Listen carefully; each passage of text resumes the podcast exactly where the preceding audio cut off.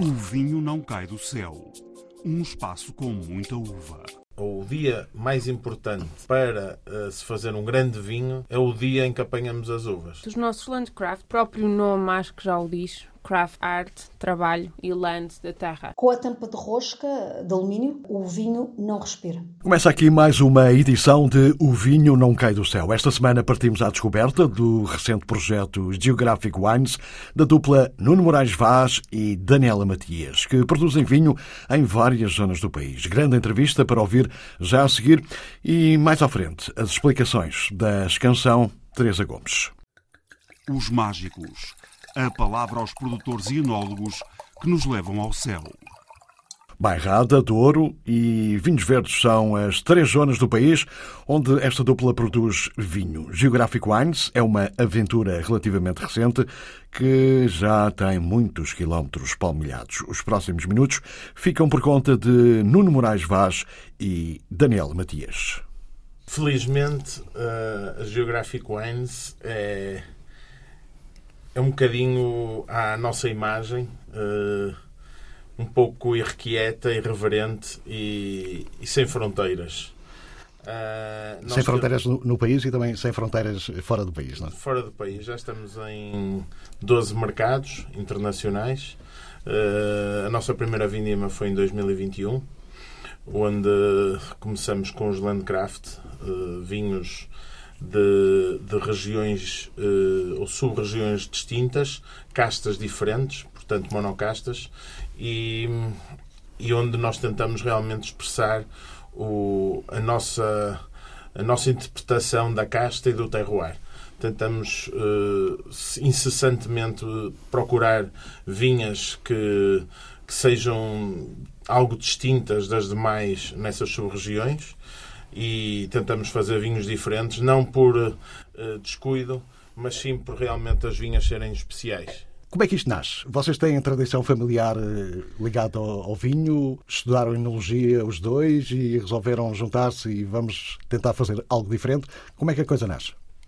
Uh, para mim, uh, sempre, neste caso, nasceu da, do meu, da minha paixão pela gastronomia, por toda a cultura que está por trás das combinações entre os alimentos, especiarias e, e, combinações. E comecei no mundo dos vinhos num, num estágio por causa do, da minha licenciatura em Engenharia Alimentar no projeto do vinho Carcavel dos Vila Oeiras, uhum. da Câmara, porque eu sou de, sou de Oeiras. E depois acabei por ingressar no mestrado de Viticultura e Enologia uh, no Instituto Superior de Agronomia e uh, a trabalhar, uh, portanto, quando não estava a estudar, a trabalhar neste, neste projeto. Portanto, a Daniela mete a mão na massa em termos de enologia e, e, e o, não, Nuno, e o Nuno faz o quê? Dá orientações, não, eu, vai ajudando? Como é que funciona? Eu, eu sou formado em Engenharia Agrónoma pela Faculdade de Ciências da Universidade do Porto. Depois eh, inscrevi-me e concluí a licenciatura de Enologia na UTAD, em Vila Real. Antes disso tudo, dessa minha aventura, trabalhei ano e meio como adegueiro nas Caves Ramos Pinto, uhum. onde realmente vivi a magia do vinho, porque o vinho, a magia do vinho está na terra, eh, na vinha, eh, nas pessoas, nas caves, nas adegas. Eu acho que a beleza do vinho, o vinho sem pessoas não existe. Mas nenhum dos dois tinha, tinha tradições familiares ligadas? Tinha, sim. Os, os, a minha família, o meu bisavô e o meu avô sempre tiveram vinhas. Aliás, o meu bisavô era um dos maiores viticultores do Douro, mas nunca, nunca, foram, nunca foram produtores de, de nenhuma marca. Vendiam, uh, vendiam as uvas e pronto. Eu, mas desde miúdo, o meu pai uh, ia com o meu avô aos sábados ver como é que estava como é que estavam as quintas uma delas em Santa Marta de Naguião uh, no Baixo Corgo e, e eu desde que nasci quase ia, ia acompanhar Uh, Lembro-me, tenho uma das melhores memórias da minha vida, algumas uh, gulodices, como uh, de manhãzinha, logo às oito e meia da manhã, ir à Pastelaria Gomes em Vila Real comer vários covilhetes antes de irmos para Santa Marta. Pá, as estradas não eram as que são de hoje e realmente era um dia em cheio e são, são memórias que se calhar fizeram com que eu nunca, nunca me separasse do sonho de fazer vinho e, E realmente, um bocadinho a, quase a pedido do meu avô, para, para lhe dar continuidade às terras que ele, que ele deixou e infelizmente por outros motivos não não não ainda não não estou a tomar conta delas mas decidi partir para mas para um... será um processo inevitável. Talvez mas mas agora vai me dar muito mais trabalho porque infelizmente as vinhas essas vinhas já poucas existem e e agora o meu foco e com aqui com a ajuda preciosa da Daniela é realmente fazer crescer uh, a Geographic Wines e, e, mostrar que realmente a nossa geração é uma geração irreverente, uma geração que traz novas ideias e uma geração que se adapta muito aos dias de hoje. Que no, neste caso no, os nossos vinhos são super gastronómicos, é o nosso foco. Uh, e depois que sejam autênticos e, e que sejam. Já lá vamos, já lá vamos a essa parte. A Daniela tem tradição familiar ou. ou... Não, não, nenhuma. Foi, como é que, Nenhuma mesmo. Como é que lhe surgiu essa paixão pelo vinho? Eu já disse. Foi através do, do projeto, quando ingressei, quando tive fazer um estágio profissional no projeto de Carcavelos, no Vinho Carcavelos. No Vila, no Vila Sim, sim, mas antes disso, como é que nasce o. Como é que tu vais para. Porque, porque o vinho e não outra coisa qualquer, não sei. Porque. porque hum, sei lá, sempre fasc... acabou por me fascinar o fazer diferentes vinhos, perfis uh, e aromas através de um só uh, fruto, portanto, a uva. E, e, quando ingressei na parte de, de, engenharia alimentar foi precisamente por isso, porque adorar a gastronomia, adorar. Uh, porque também gosto muito de cozinhar e, e adoro quando as pessoas adoram aquilo que eu faço para elas, porque é, com amor e carinho é muito uh, um, gratificante e sempre gostei muito de perceber, tanto a nível tecnológico e científico, o que, é que, o que acontece e depois juntar a parte criativa. Uh, isto, pronto, na gastronomia dizendo, portanto, falar de sabores, acidez, uh, texturas e, de alguma forma, conseguir fazer isso no vinho. Mas quando está a, criar um vinho, a fazer um blend, já consegue estar a imaginar algum tipo de harmonização com, com uma comida ou algo do género, ou, ou não? Uh, também, mas não é onde eu quero focar. Eu, uh, o que eu gosto é da sensação de, de surpreender e, e do apreciar, seja o prato em si ou o vinho em si. A Geographic Wines não tem vinhas, não tem temos, não vinha, tem... Estamos, a, estamos a explorar vinhas na Bairrada e nos Verdes, uhum. no Val do Lima. Uh, essas estão a nosso cargo, uh, 100%. Uh, não temos vinhas no Douro, onde temos vários parceiros uh, viticultores, pequeninos viticultores, que ainda hoje, com, a muito custo, preservam a muito custo preservam as vinhas velhas uh, para só para terem um bocadinho noção daquilo que nós fazemos uh, a, vinha, a vinha de brancos mais nova que, que entra no lote do nosso lento branco uh, tem 120 anos. E algumas, e algumas delas, algumas dessas videiras, uh, são em pé franco, não por serem demasiado antigas ou terem muito mais que 120 anos, mas algumas até mais recentes uh, que cobriram falhas por mergulhia. Isto é, o, o viticultor, em vez de plantar uh, vinhas já que vêm dos viveiros, faz o, o, mergulho da vara da, da videira que está ao lado e ocupa aquele espaço em vazio para nascer, fazer renascer ali uma, uma planta.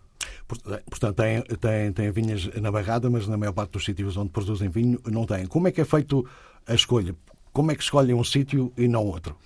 Uh, Alexandre, o, o nosso, eu acho que a nossa maior riqueza é essa, é, é, é adorar, adorar uh, estudar. Uma das coisas que nós, uh, que eu particularmente sou, sou fascinado é pela geologia e acho que metade do vinho, pá, não, não menosprezando as outras partes, metade do vinho está no solo.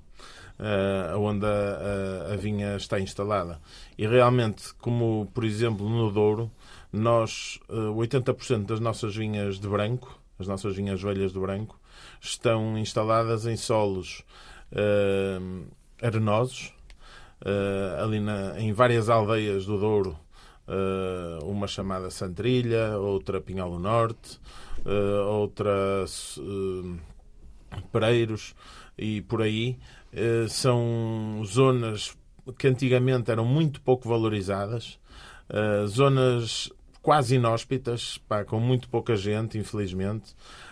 espero que as coisas tendam a mudar, porque realmente é preocupante nós vermos que a média de idades dos nossos viticultores, talvez, eu não fiz as contas, mas talvez seja os 70 anos, e isso torna, torna isto tudo muito preocupante. Uh, espero que as gerações futuras e, e as pessoas que que lhes seguirão não percam o carinho e o amor com que eles tratam as vinhas e nós não percamos uh, o respeito e, e, e valorizemos sempre uh, essas uvas que dessas vinhas nascem e, e, que é a maior riqueza do Douro e a nossa maior riqueza em Portugal, porque uh, a grande diversidade genética da, da nossa viticultura é que é realmente uma das maiores riquezas e, e um dos nossos pilares da, da nossa enologia. Porque a enologia portuguesa devia-se fixar mais neste tipo de vinhos, em vinhos que são valorizados uh, por, por realmente serem diferenciados, uh, com, com realmente. Uh, qualidade superior e, portanto, de, se calhar fazermos coisas mais com amor e, e e de luxo e não, e não só uh, olhar um bocadinho ao, ao, ao volume e, e, ao preço baixo. Isso leva-me leva uma questão. A maior parte do, dos enólogos que eu tenho entrevistado aqui no programa, quase todos dizem que eles uh, só têm varia a porcentagem, 20, 30% de responsabilidade do produto final, uh, porque a maior parte é do vitinicultor. A questão é, porquê é que ninguém liga aos vitinicultores? Se toda a gente só fala com os enólogos, se eles têm a maior parte da responsabilidade, Uh, olha, nós ligamos. Eu vou-lhe vou dizer que, fora um player uh, que é famoso no Douro por eh, fazer vinhas velhas, uh, nós talvez sejamos o segundo que paga mais por uvas no Douro. Por isso é que também temos captado algumas vinhas que são fantásticas, que se calhar já entraram em grandes vinhos do Douro e essa é a nossa forma, é valorizar uh, e realmente uh, pagar bem a essas pessoas que tantos sacrifícios fazem e, e tão bem cuidam dessas vinhas. E, e essas vinhas, realmente, mais uma vez, eu reforço a ideia, é que no fundo, são o nosso museu vivo da, da nossa cultura e dos, dos séculos e séculos de, de viticultura portuguesa e é história. E o, o vinho é história a história é a alma de um país e quem não sabe de história não sabe do futuro. E, portanto, nós uh, gostamos de estudar história, gostamos de estudar ciência e gostamos de aprender todos os dias, tanto com o viticultor como uh, com o cientista, tanto como com o professor de viticultura, como o professor de enologia e gostamos de, de captar sempre várias, várias visões do vinho, da viticultura e do negócio em si para realmente sermos diferentes, sermos melhores e fazermos coisas que, as, que, que emocionem as pessoas.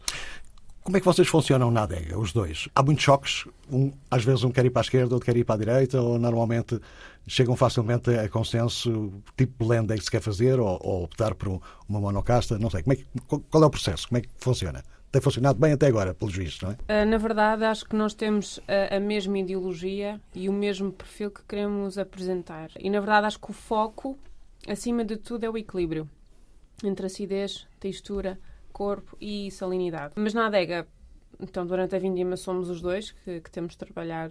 E o tomar as rédeas vai dependendo muito do momento, do que é que se trata, sempre muito em harmonia. E mesmo o processo de escolha acaba por ser, mesmo depois ao finalizar, eh, seja os lotes eh, até o engarrafamento, acaba por ser muito uma escolha dos dois harmoniosa. Não, não, acredito que, não acredito que alguma vez não tenha havido muito entendimento, que um quer um para um lado e outro para o outro.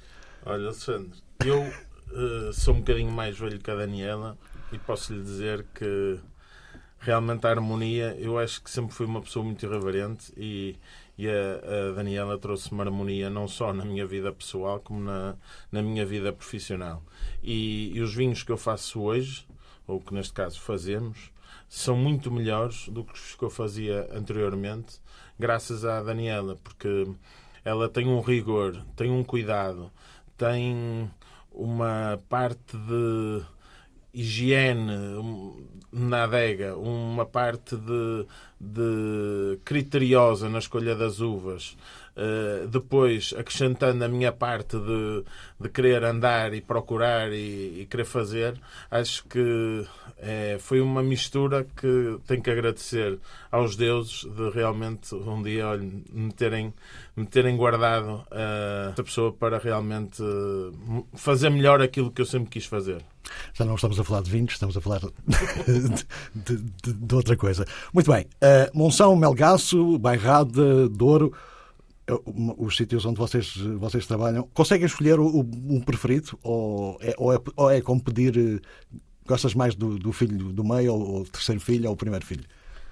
Uh, aqui começando por mim, eu acho. Eu, eu por acaso confesso, uh, eu tenho um carinho muito especial pelo Douro, também é, é, é, a região onde nós passamos mais tempo, onde fazemos mais vinhos, onde temos mais vinhas, uh, onde exploramos mais vinhas e onde eu acho que nós temos mostrado ou temos a capacidade de mostrar que é possível uh, realmente recriar de novo o Douro. O Douro é uma região que é mundialmente conhecida, se calhar a mais famosa, mas se formos a ver as estatísticas, o que vende uh, nos mercados internacionais é, é estupidamente pouco. Não sei se me perguntar o porquê, não sei se calhar são vinhos demasiado pouco gastronómicos, são vinhos que até à, à década de 80 do século passado eram vinhos com álcool equilibrado, com bastante frescura e feitos de uma forma pouco interventiva, e isso se calhar foi aquilo que fez crescer os, os, os, os DOC, os DOC Douro, uh, ao contrário dos dias de hoje, que graças a Deus uh, temos alguns produtores e amigos que também estão a tentar mudar aos poucos essa, essa, essas bombas que, que, se produzem no Douro desde esses tempos. A crítica de alguns críticos mundiais levou a que a forma de pensar o Douro fosse bastante diferente do que aquela realmente que eu acho mais interessante. Não sei se sabes, mas o, o perfil aromático das vinhas, quer dizer, ao, ao, existe um ponto máximo de expressão da, de cada vinha, que com a maturação exagerada leva a um padrão igual em tudo o que, o que se faz. E é isso que nós queremos mostrar, que a riqueza e, a, quer dizer, o tamanho do Douro é, é igualmente grande na sua complexidade e na sua expressão tão diversa de vinhos que se podem fazer na, na, nas três sub-regiões. E a Daniela também é professora ou tem outra, outra opção? Uh, em termos, digamos, de região predileta, para mim é a Bairrada. Acho que é, acho que é a região mais versátil e com vinhos mais à minha imagem, que são vinhos mais elegantes.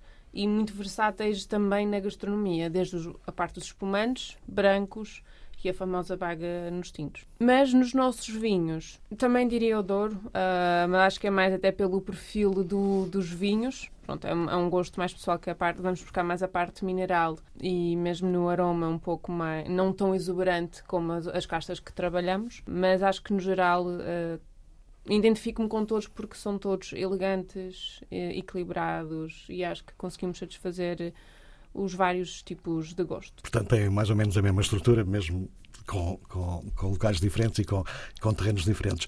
Imagino que tenham sonhos de ir para outros sítios, não? Sim. Já está alguma coisa uh, pensada? Já por lá andei. Uh, eu e tenho aqui uma marca na mão, que foi o último dia que eu lá tive. O Planalto Mirandês é, para mim, um sítio incrível, mágico e, mais uma vez, com uma, uma riqueza histórica imensa.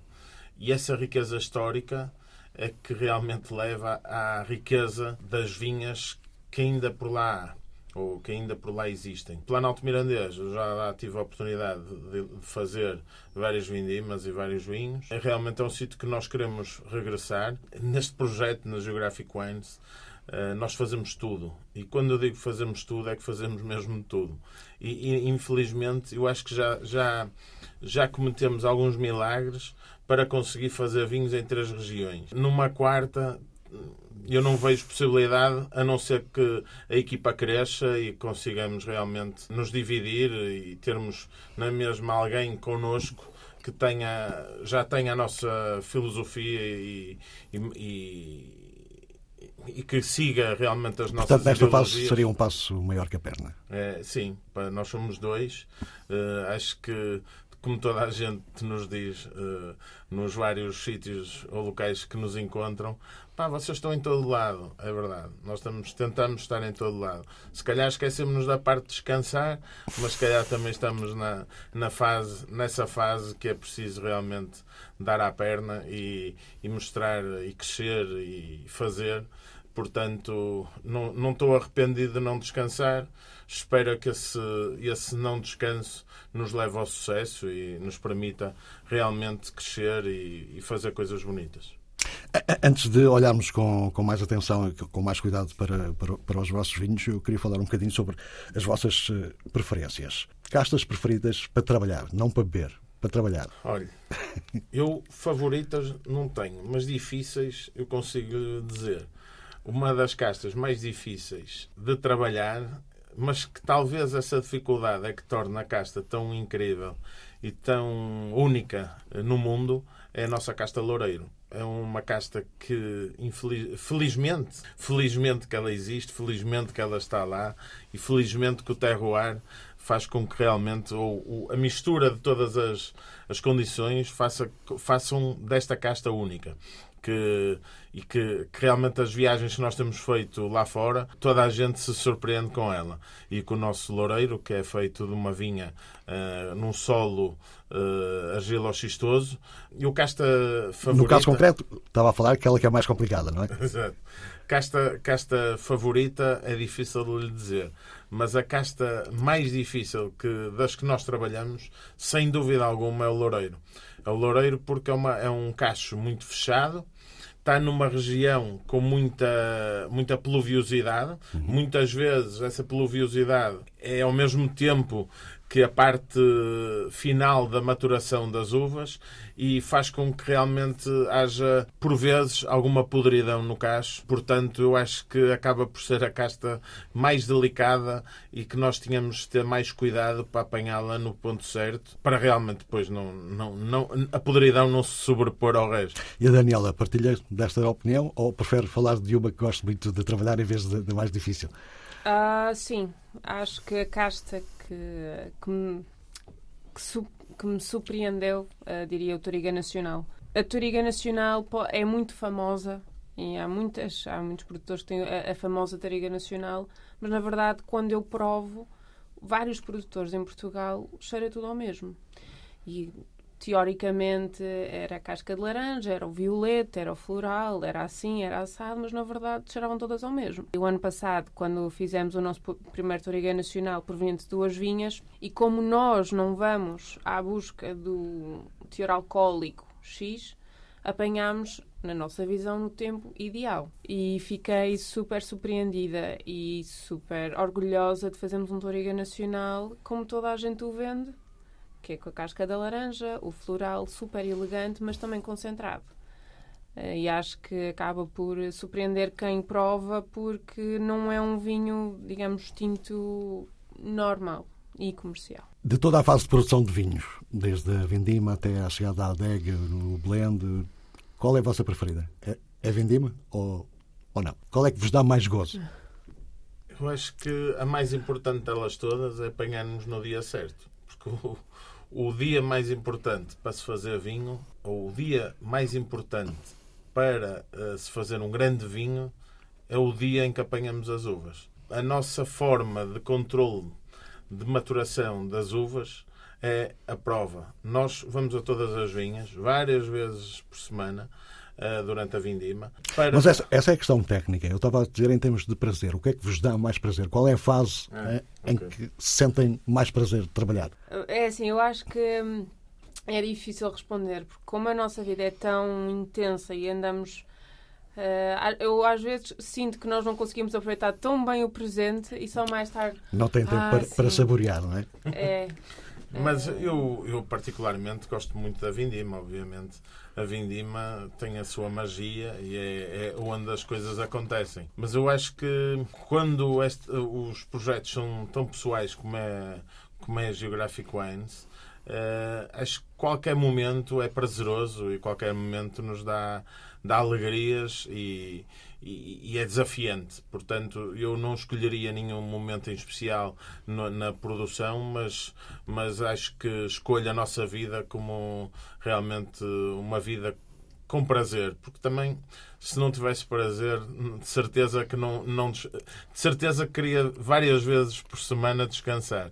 E por isso isso acho que é o nosso maior combustível realmente é, é o amor, o prazer, a alegria com que fazemos isto tudo. E imaginam-se no futuro com, com vinhas, com uma adega, sossegadinhos, num sítio só produzir um tipo de, de vinhos ou, ou, vão querer estar sempre assim espalhados em, em, em vários locais? Eu acho que o nome da empresa diz tudo. Diz tudo. Acho que Geographic Wines, nós, a nossa, nossa forma de pensar o vinho, é, são vinhos do lugar. E, e, a monotonia nós, nós não gostamos. Portanto, queremos explorar e continuar a explorar novos, novas fronteiras e, e tentar sempre melhorar alguma coisa do ano para ano, porque realmente existem profissões, existem, existem experiências que se, que se, que se, experimentam ou que se fazem variadíssimas vezes ao ano. Uh, na nossa profissão, só uma vez é que se treina por isso, uh, por ano. Portanto, todas as vindimas são uma lição, são um novo desafio. Já li alguém escreveu sobre, sobre, sobre o Nuno que era uma espécie de Indiana Jones. Aceita, aceita esta, esta designação? Eu aceito e, e, e fico muito feliz porque a pessoa que escreveu isso é alguém que eu tenho imenso respeito e, e apreço. E, e, acho que realmente quando quando quando o jornalista falou uh, ou me colocou a alcunha de Indiana Jones é mesmo essa de explorar porque ele teve a oportunidade de, de ir às vinhas connosco e realmente ele próprio que tem uma cultura imensa de, de vinha e de vinho ficou surpreso quando eu lhe mostrei vinhas em areia com uma profundidade de 6 metros a 500 metros de altitude, no Douro. Ficou maravilhado com uma vinha a 5 km do mar, eh, em argiloxistoso, dos quais só 5% da região dos vinhos verdes é xisto. E ficou surpreendido que existem vinhas em Malgaço com exposição sul, 500 metros de altitude, 500, 530. Portanto, é isso, é tentar buscar as vinhas perdidas. Uh, neste caso, as felizes vinhas perdidas. O Nuno só não, só não trouxe o chicote do, do, do Indiana. Bem, vamos falar uh, so, sobre os vinhos. Começamos uh, exatamente pelos primeiros, o, o Landgraf. Principais características, uh, descreva um bocadinho do que, do, do que são estes Landgraf. Portanto, os nossos Landcraft, o próprio nome acho que já o diz, craft de arte, trabalho e land da terra. Uh, e que o objetivo é ter castas diferentes em vinhas plantadas em tipos de solo diferentes. E através da prova, e viajando um pouco pelo norte de Portugal e aprendendo, de certa forma, a influência das características geográficas nas características dos vinhos. O primeiro, posso falar, aliás, todos eles acho que apresentam uma, características em comum: frescura, elegância, acidez, uh, vinhos gastronómicos sem. Portanto, o único estágio só em inox, que são lançados ao mercado ainda jovens. São, é feito uh, batonage uh, de forma a exprimir digamos, ainda mais uh, a essência do vinho, porque acreditamos que, que, a essência está nas borras. São lançados jovens, mas ao mesmo tempo com capacidade para ganhar bastante em garrafa uh, porque temos pHs baixos e acidezes bastante elevadas, que são bons para, para a evolução. Depois, o momento de consumo, acho que pode depender do tipo de consumidor. se o consumidor prefere vinhos mais jovens ou depois mais. Estes são os, vinhos, são os vinhos de Monção Amelgaço, Alvarinhos, eh, Loureiros, e estou a ver também ali um Sauvignon, Sauvignon Blanc. Depois, quando se passa para o Douro, qual é, qual é a grande diferença? A grande diferença é que no Douro nós, nós 95% eh, das nossas vinhas são vinhas velhas em lene. E, portanto, eh, aí nós queremos expressar não a casta, mas o lugar. O lugar, a história e realmente a cultura. E, como tal, eh, são vinhos muito mais texturados, complexos e se calhar que, que necessitam um bocadinho mais de tempo para se expressarem e portanto têm sempre um bocadinho mais de estágio em adega para, e só os lançamos um bocadinho mais tarde do que os Landcraft.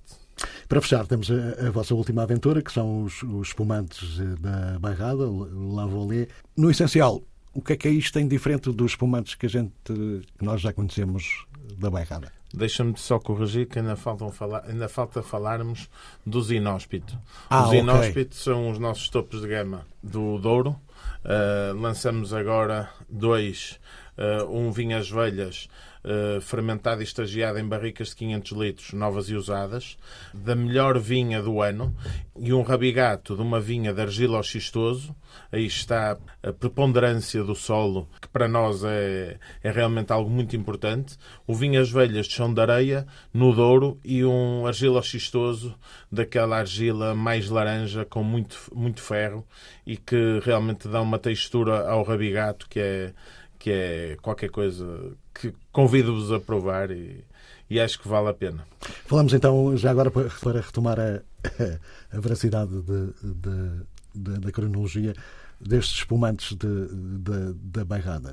Eu retomava a pergunta: o que é que estes vossos espumantes têm diferentes daqueles que nós já conhecíamos da Bairrada, que é um, é um território complicado para, para espumantes, com, com com grandes coisas, como nós sabemos. O, os nossos espumantes são diferentes em quase tudo que se faz na bairrada, com exceção das castas. Nós, como, como disse, exploramos uma vinha no norte da bairrada, eh, uma vinha de brancos que, tem um encipamento com quatro diferentes castas, Cercial, Bical, Larinto e Sauvignon Blanc. Sauvignon Blanc nós vinificamos à parte, apesar do dia da colheita ser o mesmo qual é a maior característica dos nossos espumantes? É, é exata... Só, só, só, trabalham com brancos da bairrada, nada de, de baga?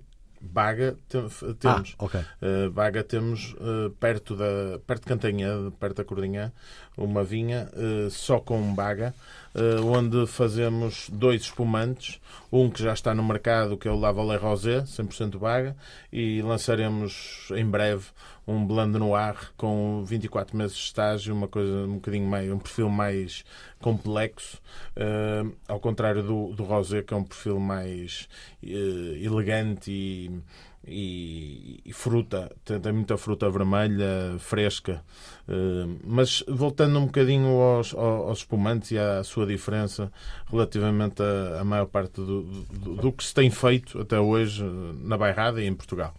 Nós uh, aprendemos, como ninguém nasce ensinado, nós recorremos uh, ao Instituto Tecnológico de Champagne e a pessoas que trabalham uh, lá e também a produtores que conhecemos, tivemos a felicidade de conhecer, que são produtores de identité em Champagne e realmente eles explicaram-nos como é que como é que eles conseguiram dar a volta e neste momento valorizarem uh, valorizarem a, a sua, as suas uvas e fazerem espumantes de, de gabarito mundial e, e realmente valorizarem ainda mais e conseguirem vender champanhes ainda mais caros do que aquelas marcas mais conhecidas internacionalmente qual é que foi o método? Foi reduzir ao máximo tudo aquilo que eh, nos esconde o, a origem do espumante, neste caso a origem das uvas.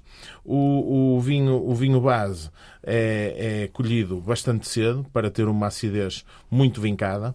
Portanto, nós não temos medo da acidez, queremos que ela esteja bem presente. Uh, para, só para terem alguma noção, o nosso Blanc Blanc tem 11,5 de acidez total, é uma coisa um bocadinho fora do comum mas depois abdicamos de, do gás demasiado, portanto, o açúcar que, que fermenta Uh, faz a segunda fermentação, ao contrário mais das 25, 22 gramas uh, usualmente usadas uh, para a segunda fermentação em Portugal, nós só colocamos apenas 17 gramas de açúcar, portanto ficamos após de Gorsman, que é feito manualmente à Lavalé, por um amigo nosso na Bairrada, que nos ajuda, o espumante fica só com 4,5 de bar, que é o mínimo legal.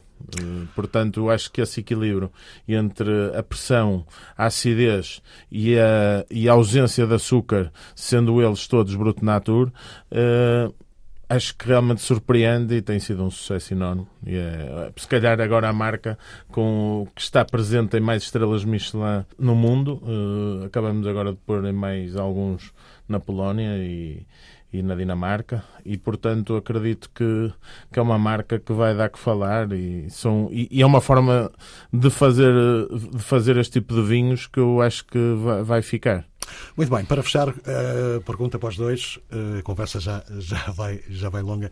Se eu disser o vinho, qual é a primeira coisa que vos vem à cabeça? Paixão, negócio, vida, o quê? Eu acho que acima de tudo tem de ser paixão, uh, como é óbvio.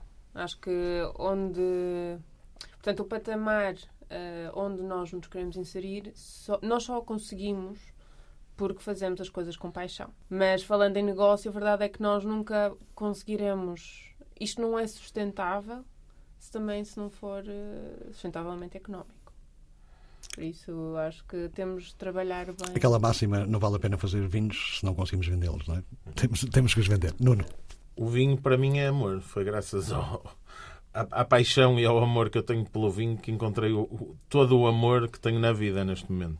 E, portanto, acho que é indissociável o vinho da minha vida. É, é realmente uma paixão, um, um prazer, uma, uma satisfação uh, fazer uh, uh, disto vida e, e realmente mostrar eh, ao mundo o, o quão incrível é o nosso país e, e tão diverso, uma, um, uma área tão pequena uh, de terra que faz tanta coisa diferente e tão rica. Os segredos e as aventuras da Geographic Wines, ainda com muito para oferecer no futuro. ABC Vinho. Afinal, não é tão complicado como parece. E agora, a escanção Teresa Gomes explica qual é a diferença entre fechar uma garrafa de vinho com rolha ou com uma tampa de rosca. Mexe com a evolução do vinho, sendo que o vinho para evoluir precisa de alguma forma de respirar. Com a tampa de rosca de alumínio, uh, o vinho não respira. Portanto, se estamos a falar de um vinho que foi feito com o objetivo de uma guarda média-longa, uma rolha de cortiça vai permitir que ele evolua lentamente com uma microoxigenação eh, necessária. Um vinho em tampa de rosca vai ficar eh, basicamente igual ao momento em que foi engarrafado. Habitualmente, mesmo produtores em Portugal que optam por tampa de rosca, normalmente usam para vinhos de consumo imediato.